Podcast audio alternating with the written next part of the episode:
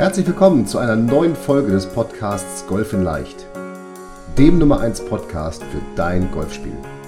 Egal ob es Tipps für deinen Schwung, das kurze Spiel, zur Strategie, Equipment, Mentaltraining oder der Technik sind.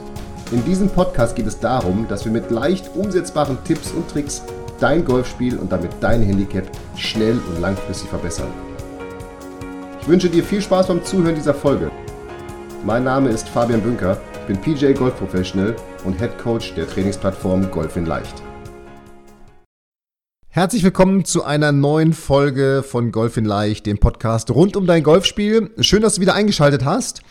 Und in der letzten Woche hatten wir über fünf Strategien gesprochen, um mental stark auf dem Golfplatz zu sein.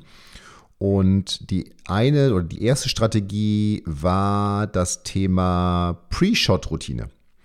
Und ja, schreib mir gerne mal. Ich bin gespannt, wie du diese mentalen Strategien in dein Spiel entweder eingebaut hast oder noch einbauen wirst. Also einfach an podcast.golf-in-leicht.de. Und heute möchte ich, und das hatte ich angekündigt, über Probeschwünge sprechen. Denn Probeschwünge sind aus meiner Sicht ein essentieller Bestandteil des Golfspiels und der Pre-Shot-Routine. Aber ich bin gefragt worden von der Katrin, dass sie sich immer überlegt, brauche ich jetzt wirklich diesen Probeschwung und gesagt hat, hey Fabian, du kennst das doch. Äh, der Probeschwung, der klappt total gut und dann liegt dieser kleine weiße Ball im Weg. Und ja, das kenne ich leider auch und ich glaube, jeder kennt das, ne? dass der Probeschwung in Anführungsstrichen funktioniert und dann der Schlag selber hm, vielleicht mal mittelmäßig wird, ähm, um es vielleicht mal etwas, etwas nett zu sagen. Aber nochmal, ich bin tatsächlich ein großer Freund von Probeschwüngen und wer mal bei mir Training gehabt hat, der weiß, dass ich sehr viel auf Probeschwünge setze, denn ich bin tatsächlich der Meinung, dass vor allem im Training selber, in einem Techniktraining, der Probeschwung etwas sehr, sehr Entscheidendes ist. Denn wenn man es schon im Probeschwung nicht schafft, die Änderung umzusetzen, wie um alles in der Welt soll es dann mit dem Ball funktionieren? Da müsste ja ein Blitz einschlagen und ein Wunder geschehen, dass man dann auf einmal die richtige Bewegung oder die Zielbewegung durchführt, wenn der Ball da liegt. Weil das Problem ist ja, und darum ist auch dieser Unterschied häufig zwischen Probeschwung und Schlag mit Ball so groß, dass man, wenn man einen Probeschwung macht, sich natürlich auf die Bewegung konzentriert. Und wenn man dann einen Ball schlagen will, dann liegt eben dieser Ball vor dir und auf dem Boden und dann will man natürlich diesen Ball schlagen und hat den Fokus voll auf den Ball. Und wenn ich mich auf etwas anderes konzentriere, dann kommen natürlich alte Schwungmuster wieder durch. Und darum ist dann eher, wenn ich den Ball schlage, der alte Schwung wieder da als der neue.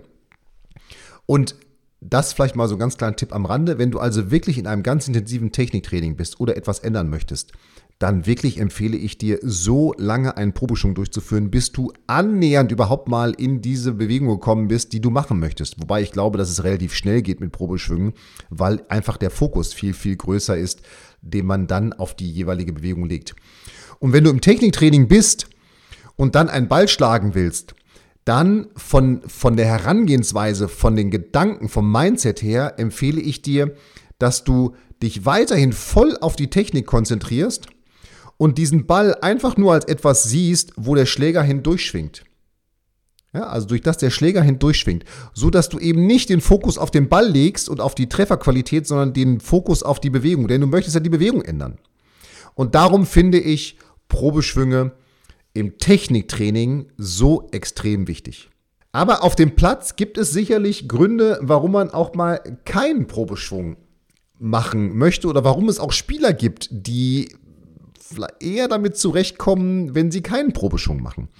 Und darauf möchte ich mal eingehen und habe mir mal jeweils ein paar Punkte hier notiert, die dafür sprechen, dass man einen Probeschwung durchführt und die eventuell dagegen sprechen, dass man einen Probeschwung durchführt.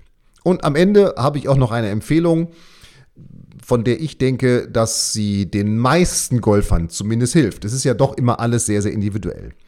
Also, was spricht jetzt dafür, dass du auf dem Golfplatz vor jedem Schlag einen Probeschwung machst, den du dann in deine Pre-Shot-Routine, über die wir das letzte Mal gesprochen haben, einbaust? Was aus meiner Sicht dafür spricht, ist, dass du den Schlag, den du spielen möchtest, direkt damit vorbereiten kannst. Das heißt, du kannst diesen Schlag sozusagen vorwegnehmen, antizipieren. Möchtest du zum Beispiel einen Draw schlagen oder einen Fade oder einen hohen Ball, dann kannst du genau die Schwungbahn, die du dafür brauchst und den Release und den Impact, den du dafür brauchst, mit einem Probeschwung wirklich vorwegnehmen. Das heißt, du kannst sozusagen üben, über den Probeschwung diesen Schlag zu spielen. Und das ist dann so ein bisschen so ein Kurzzeit-Muskelgedächtnis, auch wenn es das ja in dem Sinne gar nicht gibt. Aber zumindest hast du die Muskeln, die du dafür brauchst, mal angesteuert, angespannt und schon einmal vorweg bewegt. Und dann ist die Chance, glaube ich, sehr groß, dass du auch den Schlag dann wirklich so spielst, wie du es, wie du es machst. Ein anderer Punkt, der aus meiner Sicht für Probeschwünge spricht, ist der, dass du eben einen großen Fokus auf den zu spielenden Schlag baust. Ich vergleiche das so ein bisschen mit durch einen Tunnel gehen. Also, dass dieser Probeschwung, den du, den du durchführst, wirklich so etwas ist, mit dem du den Fokus auf den Schlag, die Konzentration auf den Schlag, dieses im Hier und Jetzt sein, nochmal auf einen Höhepunkt treiben kannst, anstatt einfach an den Ball zu gehen und zu schlagen. Ja, also ich könnte es mir vorstellen, dass es für einige Spieler so eine Art Tunnel ist, um letztendlich die finale Konzentration auf den Schlag zu aufzubauen oder einzustellen. Im kurzen Spiel sehe ich tatsächlich den Vorteil von Probeschwüngen darin, dass man ein Gefühl für die Stärke des Schlages aufbauen kann. Also beim Putten zum Beispiel, wenn ich einen langen Putt habe, kann ich schon mal ein paar Mal den Putt so spielen, auch von der Geschwindigkeit her so spielen, in Anführungsstrichen, also wieder diese Schlagvorwegnahme, wie ich ihn spielen möchte. Das heißt, auch damit baue ich mir wieder einen sehr, sehr hohen Fokus auf. Und ich kann natürlich in der Pre-Shot-Routine nochmal einen technisch angehauchten Probeschwung durchführen, bevor ich, und das würde ich immer empfehlen, bevor ich dann, wenn du so etwas machst, auch nochmal einen Probeschwung mache, der sich eher an dem Schlag orientiert, den du spielen möchtest. Aber du kannst in deine Pre-Shot-Routine einbauen, dass du mit ein paar Probeschwüngen nochmal technische Elemente durchgehst und ansteuerst, um sicher zu sein, dass du sie auch triffst. Eventuell sind sie wichtig für den Schlag, für deinen Ballkontakt. Das kann ja sein. Und dass du das dann wirklich gezielt und direkt für dich umsetzt. Das sind aus meiner Sicht vier Punkte, die für einen Probeschwung sprechen. Was spricht jetzt dagegen? Also dagegen spricht aus meiner Sicht, dass Probeschwünge Kraft, Konzentration und Zeit kosten. Wenn ich mir angucke, wie viele Probeschwünge einige Spieler vor dem Schlag machen und wie lange sie auch im Setup für einen Probeschwung stehen, dann glaube ich, ist das eher etwas Übertriebenes und etwas Zielloses und auch ein bisschen Planloses. Denn was soll ich jetzt 20 Probeschwünge vorher machen? Das ist ja ein Suchen nach Sicherheit. Und dieses Suchen nach Sicherheit wirst du nicht in einem Probeschwung finden. Also, wenn du merkst, dass du wirklich Probeschwünge brauchst, um mit einem guten Gefühl an den Ball zu gehen, dann würde ich dir mal als Training empfehlen, spiel mal eine Runde ohne Probeschwünge und baue dir dieses gute Gefühl für den Schlag ohne einen Probeschwung auf. Denn am Ende des Tages könnte man jetzt ja ganz hart sagen, No Pictures on the Scorecard. Es kommt eben darauf an, wie gut du den Ball triffst und nicht, wie viele schöne Probeschwünge du machst. Und du baust eben über einen Probeschwung kein Selbstvertrauen auf. Und nochmal, wenn ich mir angucke, wie viele Probeschwünge manche Spieler machen und wie lange sie im Setup stehen, dann sage ich, wir könnten das ganze Spiel beschleunigen und du könntest das ganze Spiel beschleunigen, wenn du keine Probeschwünge machst, weil sie haben überhaupt keinen Effekt für das, was du tust. Viele sagen, ich brauche keinen Probeschwung, weil am Ball wird sowieso alles anders. Wenn du so denkst, würde ich sagen, lass den Probeschwung lieber weg, denn das hast du im Hinterkopf. Dann stell dich lieber in einer Pre-Shot-Routine darauf ein, dass du dich entsprechend von deinen Gedanken, von deiner Visualisierung her so aufbaust, dass du eben keinen Probeschwung machst und dass du zu 100% klar bist, was für einen Schlag du spielen willst. Solltest du mit, mit Probeschwung auch, aber da ist es dann noch wichtiger, dass dir wirklich klar ist, was für einen Schlag willst du machen, dass du dir das in einem Selbstgespräch nochmal verinnerlicht hast. Ich möchte einen Draw spielen und so weiter. Denn das sorgt schon wieder dafür, dass die Muskeln, die du brauchst für diesen Schlag, angesteuert werden. Und das spielt so ein bisschen rein in dieses Selbstvertrauen aufbauen für den Schlag. Was, wenn der Probeschwung nicht gut ist?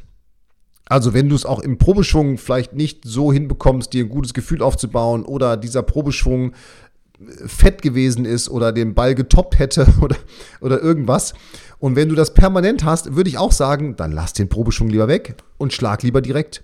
Denn er kostet dich dann ja wirklich nur Kraft. Und jetzt Conclusio, wenn du mich jetzt fragst, naja, Fabian, was soll ich jetzt tun? Muss ich ganz ehrlich sagen, ich habe kein Ja, ich habe auch kein Nein, denn ich glaube, es ist tatsächlich sehr, sehr unterschiedlich. Bei mir ist es zum Beispiel so, dass ich für mich gemerkt habe, so einen vollen Probeschwung, der hilft mir nicht. Wenn ich aber nochmal so einen ganz leichten Waggle mache, also nur so einen, so einen halben Schwung und damit die, die Schwungbahn den Schlag andeute, den ich spielen will, dann hilft mir das. Also ich bin quasi so in between zwischen Ja und Nein. Und Darum meine Empfehlung für ja, führe auf jeden Fall gezielte Probeschwünge durch auf dem Golfplatz. Wenn du eben das Gefühl brauchst, dass du dich wirklich zu 100% auf diesen Schlag vorbereitet hast. Also wenn du das Gefühl brauchst, nur mit einem Probeschwung habe ich mich zu 100% auf den Schlag vorbereitet und wenn du diese Probeschwünge auch so durchführst, dass sie den Schlag, den du spielen willst, vorbereiten und du nicht davon abhängig bist, dass dieser Probeschwung perfekt ist, dann solltest du auf jeden Fall Probeschwünge machen. Und ich würde dir auch da empfehlen, dass du in deiner direkten Schlagvorbereitung dich auf eine maximale Anzahl, am besten auf eine feste Anzahl an Probeschwüngen festlegst, dass du sagst, ich mache immer zwei Probeschwünge, um gar nicht in diesen Punkt reinzukommen, dass du sagst, oh, jetzt muss ich aber noch einen machen, um ein gutes Gefühl aufzubauen. Denn am Ende, der Probeschwung baut kein Selbstvertrauen auf. Der soll ja nur vorbereiten, was passiert. Und wenn du den Draw vorbereiten willst mit einer Innen-Außenschwungbahn und du schwingst ein bisschen über das Gras, so what, dann ist das eben passiert. Und ich würde sagen, nein, führe auf jeden Fall gar keine Probeschwünge durch, wenn du eben über dein Visualisieren, über deine direkte Schlagvorbereitung, über deine Selbstgespräche und die Schlagplanung so sicher darüber bist, wie du den Schlag spielen willst und wenn du jemand bist, der eher schnell spielen will.